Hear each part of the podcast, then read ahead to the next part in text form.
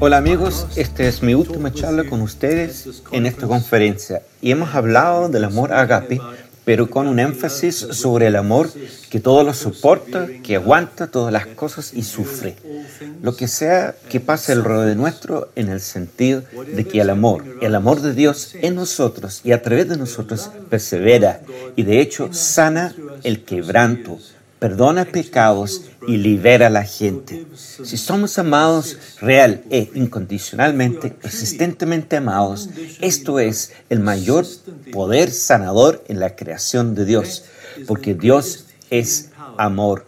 Entonces estamos hablando de amor y termina mi última charla sobre Levíticos 19, 18, que según la teología hebrea judía resume todos los mandamientos de Dios. Entonces, solo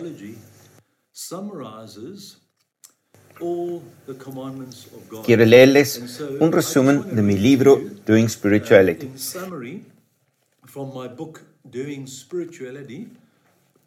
La teología de Pablo del amor dice, Digo que el amor se volvió la piedra angular para los cimientos y el toque final, el techo del amor y madurez en Cristo. Es la ética que termina la vida de la iglesia y el vivir cristiano era el lente a través de lo cual la vida misma se veía, dando valor y dignidad a la gente, dando significado y propósito y a todas las cosas y a todos los seres humanos. El amor es la misma naturaleza de ser en sí. No es tanto lo que hacemos, pero en quién nos volvemos como seres amor. Cuando estás enamorado de Dios, te vuelves un ser enamorado y luego eres amor hacia otros y se vuelve un desbordar natural de tu ser enamorado. Por lo tanto, Pablo dice, emiten a Dios su Padre. Esto es Efesios 5.1. Emiten a Dios su Padre como hijos muy amados y lleven una vida de amor, así como Cristo nos amó y se entregó por nosotros como ofrenda y sacrificio fragrante para Dios. De nuevo, esto es la definición del amor agape, entregarse como un sacrificio, amor desinteresada como una ofrenda fragante. Esta es tu adoración activa para Dios. Cada vez que amas a alguien, es tu adoración a Dios y es un sacrificio fragante que agrada a tu Padre Celestial. Entonces Pablo, otro resumen de Pablo, dice esto, y creo que estas palabras son muy profundas en Romanos 13, 8. Pablo dice, no tengan deudas pendientes con nadie, a no ser la de amarse unos a otros. Este énfasis en amar a tu prójimo, ámense entre ustedes. De hecho, quien ama al prójimo ha cumplido la ley. Los mandamientos, no cometas adulterio, no mates, no robes, no codizos, las cosas de alguien y cualquier otro mandamiento que haya, todos están resumidos en esta regla. Ama a tu prójimo como a ti mismo, porque el amor no daña a su prójimo. Por lo tanto, el amor es el cumplimiento de la ley. Jesús va aún más lejos y dice que el amor es el cumplimiento de la ley y los profetas. Déjeme hablar de esto un poco más, porque esta ahora se vuelve muy importante. Entonces, con Jesús, vamos de Pablo a Jesús ahora en esta última charla, porque Jesús es la misma encarnación, la personificación del amor del Padre. Los fariseos, los escribas, los teólogos, los abogados, los estudiantes de la Torah vinieron a Jesús un día y dijeron, tratando de engañarlo, Rabí, ¿cuál es el mayor mandamiento en toda la Torah? Y Jesús les dio la respuesta bastante rápidamente y fácilmente, pero hizo algo único que no se encuentra en la literatura rabínica o judía. De hecho, esto fue realmente diferente. Tomó el Shema de Israel de Deuteronomio capítulo 6, versículos 5 y 6, y lo pegó a Levítico capítulo 19. Esta fue su respuesta. ¿Cuál es el mandamiento más importante de todos? Los judíos siempre tenían esta cosa de que todos los mandamientos de Moisés, todos los mitzvot y que Dios dio a Israel a través de Moisés son 613 leyes. Imagínense. Y los fariseos eran la policía de la santidad, la policía de la obediencia, y iban por Israel, asegurándose de que todo el mundo obedeciera todos los 116 mandamientos, para que Dios pudiera bendecir a Israel y enviar a su mies. Había un dicho en la tradición rabínica que decía que si Israel obedeciera todos los mandamientos en un solo día, Dios enviará el Masías, que es el Mesías, y salvará a Israel y traerá el reino. Los judíos tenían esta cosa y especialmente los rabinos. ¿Cómo podemos resumir todas las 613 leyes a su esencia. Y si tan solo podemos resumirla a su esencia, a su núcleo, y obedecemos el núcleo, entonces obedecemos a todo. La forma en que lo decían es que los diez mandamientos bueno, primero el código de santidad, el Levítico, resume las 613 leyes, luego los 10 mandamientos es un resumen. Si obedeces los 10 mandamientos, obedeces las 613 leyes y luego Jesús lo baja aún más y dijo, ¿Cuál es el mandamiento más importante que resumen a todos los mandamientos? Y Jesús dijo, escucha, oh Israel, llama Israel, escucha, oh Israel, el Señor es nuestro Dios. El Señor uno es. Amarás al Señor tu Dios con todo tu corazón, con toda tu alma y con toda tu mente y con toda tu fuerza. Y luego tomó ese mandamiento de Deuteronomio en 6 versículo 5, y lo pegó a Levítico 19, 8. Ama a tu prójimo como a ti mismo. Y los dos juntos forman el mayor mandamiento. Pero el problema era este. Los judíos dijeron, ok, Dios es invisible, no lo vemos. Los humanos son visibles, así que si amamos a nuestro prójimo, entonces también amamos a Dios, porque esto es lo que podemos ver, que revela lo que pasa por aquí. Puedo declarar todo tipo de cosas, que amo a Dios, soy tan espiritual, soy tan cercana a Dios, sin embargo, trato mal a mi esposa todo entonces, esto entonces es realmente sin sentido. Pero el problema con ama a tu prójimo como a ti mismo, que es una expresión de la cualidad de tu Dios amoroso, porque esto es visible y real, que revela la verdad de lo que es invisible entre Dios y yo. El problema al amar a tu prójimo como ama a ti mismo es que esta medida, ama a tu prójimo como a ti mismo, era defectuoso y débil, porque si lo piensas, ¿realmente te amas? ¿Realmente te amas a ti mismo? Piensa en el amor propio.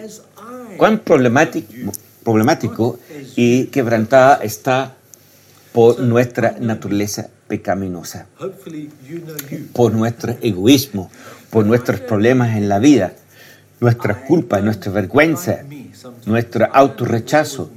Entonces llegó Jesús y dio lo que llamamos, lo que yo llamo la gran mejora. El gran mandamiento, el gran mandamiento está resumido en ama a tu prójimo como a ti mismo. La gran mejora es que el amor propio es débil, condicional y problemático. Y luego Jesús dijo, les doy un nuevo mandamiento. cuando hablaba con sus discípulos en Juan capítulo 13. Este mandamiento nuevo los doy, que realmente es el antiguo mandamiento, pero se volvió nuevo. Que se amen los unos a los otros, así como yo les he amado, no como tú te amas a ti mismo. Yo me conozco. Yo yo, Alexander, yo me conozco. Espero que te conozca a ti. Pero me conozco y sabes, a veces no me caigo bien. Eh, no vivo bien conmigo porque tengo culpa y vergüenza y, sigo haciendo eh, cosas que no me gustan, ¿cierto? Eh, cosas malas y lo lamento y he sido amado condicionalmente en la vida. Entonces me amo condicionalmente. Y a veces hasta me rechazo, a veces me odie. Entonces, si tengo que amarte a ti, ¿cómo me amo a mí mismo? Mi amor propio es la medida de mi amor por ti. No te voy a amar muy bien entonces, podría rechazarte, podría maltratarte. Entonces Jesús dijo, ama a tu prójimo, ámense los unos a los otros, así como yo los he amado. No da todo una actualización eh, del sistema operatorio. y lo que Jesús está diciendo es esto. Cuando tú vuelves un seguidor de Cristo, un discípulo de Jesús, y entras al reino, entras en el nuevo pacto que fue profetizado en Jeremías 31, Ezequiel 36, que básicamente dice, cuando Dios enviará a su Mesías, cuando Dios se vuelve el pastor de Israel, se vuelve rey, traerá un nuevo éxodo fuera del exilio y traeré a su pueblo a su reino y entraré en un nuevo pacto de amor por lo cual nos dará un nuevo corazón y un nuevo espíritu.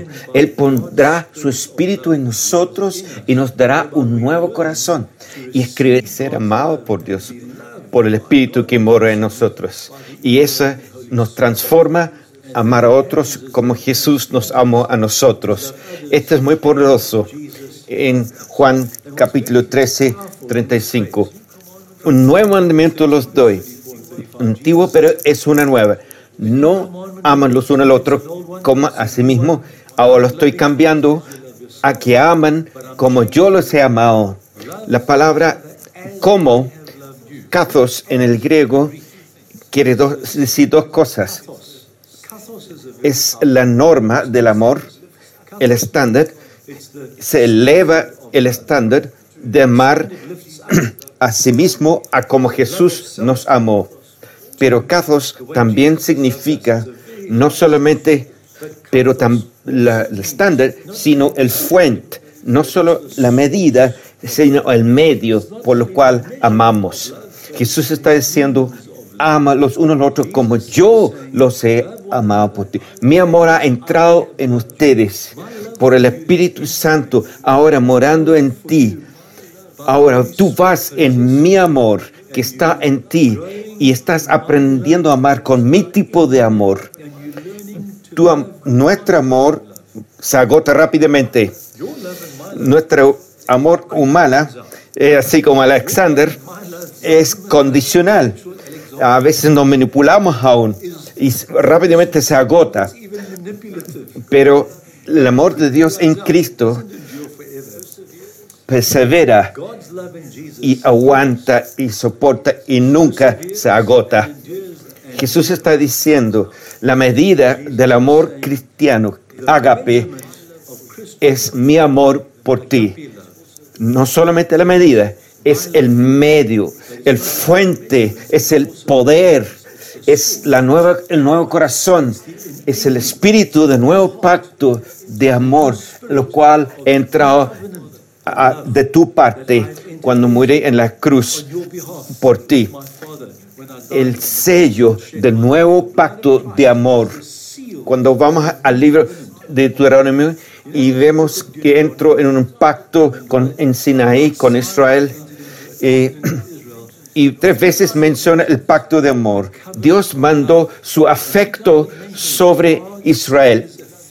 Él dijo, yo te he escogido, yo te he amado porque te he escogido, no porque eran mejores que otros, o mejor, o más rico, pero yo te escogí a poner mi afecto y amor sobre ti. Y así que entré en un pacto de Geset, un amor que no falla, eh, que es leal, que es una integridad de pacto que nunca voy a romper contigo. Aunque tú falles en el pacto y rompe todas las promesas, así como, como una esposa que está cometiendo adulterio con una, eh, un, Dios ajeno. Pero yo voy tras ti y voy a perseverar, voy a continuar y te voy a cautivar, así como no seas. Y tú, yo te voy a ganar. Mi amor por ti no pueda fallar y nunca me voy a rendir porque te he amado con amor Geset. Así como el antiguo pacto, como decimos como cristianos, como los judíos lo llamaron, como Deuteronomio lo llama, el pacto de amor. Si el antiguo pacto fue un pacto de amor y era débil y fallaba, no porque Dios era débil, sino porque los corazones de los seres humanos con naturaleza pecado, así como tú y yo, Así que nosotros fallamos de cumplir los mandatos de Dios y vivir hasta su medida. Pero el nuevo pacto de amor es Dios mismo entrando en nosotros y quita nuestra antigua naturaleza de pecado. Somos nacidos de nuevo y experimentamos el amor de Dios desde adentro hacia afuera. Y Él nos enseña a amar con su amor, que es inagotable y nunca se acaba. Bueno, ahora quiere terminar con diciendo esto. Esta gran mejoría del gran mandamiento, esta actualización del sistema es como cuando tú usas uh, uh, Windows o Mac y necesitas actualizar el sistema. Y había, hay toda una nueva actualización del sistema. Bueno, así es. Nosotros, este amor de Cristo en nosotros, no es solo una teología, un concepto, una buena idea, pero actualmente es algo profundo y experiencia personal. Jesús enseñó de lo que él experimentó. Por ejemplo, Juan capítulo 15, lo que es lo que dice Jesús. Este, después que él le había dicho en la misma noche con ellos, cuando él dijo, nuevo mandamiento os doy. Ahora eh, es un nuevo mandamiento, lo estoy actualizando. Y más tarde dice, eso, así como el Padre me ha amado a mí, así yo te he amado a ti. Como el Padre me ha amado a mí, tal yo te he amado a ti, mis discípulos. El amor del Padre por mí es el estándar, pero también el fuente de mi amor por ti. Esta medida, pero también el medio. Así, ustedes, mis discípulos, piensa, piensa como yo les he amado. Esto es realmente el amor del Padre. Y hermanos y hermanas, déjeme decirte, cuando pienso en Jesús, que era un rabí de solo 30 años de Nazaret, cuando él crecía como un pequeño niño en el negocio de su padre de carpintería, de su padre terrenal, él fue un aprendiz con su padre y aprendió y aprendió a llamar a su padre terrenal Abba, pero también igualmente aprendió su verdadero padre, su padre Abba, y aprendió a recibir el amor del Padre. Así que 30 años de formación espiritual, estando escondido en Nazaret antes que empezó su ministerio público, ser, siendo aprendiz en el amor del Padre, donde él conoció el amor del Padre, su Abba personal. Esto no es un conocimiento teológico, este es una experiencia subjetivo del amor del Padre. Y esto fue confirmado a través de una experiencia sobrenatural en el bautismo, porque Dios, el Padre, cuando le dio el Espíritu Santo, declaró las palabras sobre él. Este es mi Hijo amado en quien tengo complacencia. Jesús no solamente hizo milagros y cosas y sanidades para ganar mérito con el Padre, Jesús hizo todo porque sabía que era amado. Distinto a nosotros, como nosotros. Pero la verdad es, a la medida que sabemos que somos amados, a esa medida podemos mover en el amor. Así como el Padre me ha amado a mí, así yo les he amado a ustedes. Ahora Jesús ahí está diciendo a sus eh, discípulos, permaneced en mi amor. Ven a casa estando en el amor. Así reciba mi amor como yo he recibido el amor del Padre. Y vas a aprender a amar con el, amor que yo tengo. Y luego dice, si obedeces mis mandamientos, permanecerá en mi amor. El Hijo permaneció en el amor del Padre. Y nosotros aprendemos a obedecer por amor. Cuando alguien que te ama te pide algo, tú lo quieres hacer por amor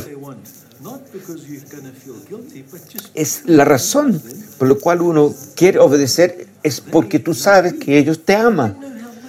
Así, cualquier cosa que te pide, eh, eh, lo vas a hacer, porque es para mi propio bien, porque amor, porque el amor promueve el más alto bien para el prójimo.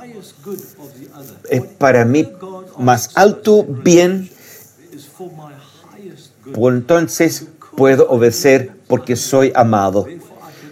Obediencia es una manera de permanecer en el amor de Jesús, que es el amor del Padre, por el Espíritu Santo que mora en nosotros.